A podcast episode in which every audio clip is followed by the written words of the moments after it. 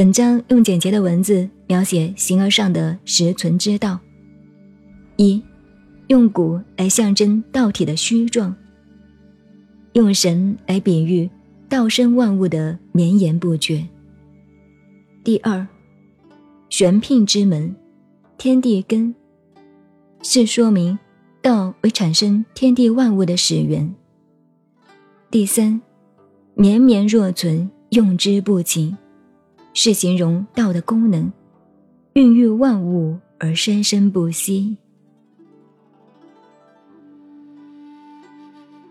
您好，您现在收听的是《道德经》，我是静静九恩，微信公众号 FM 幺八八四八，谢谢您的收听，再见。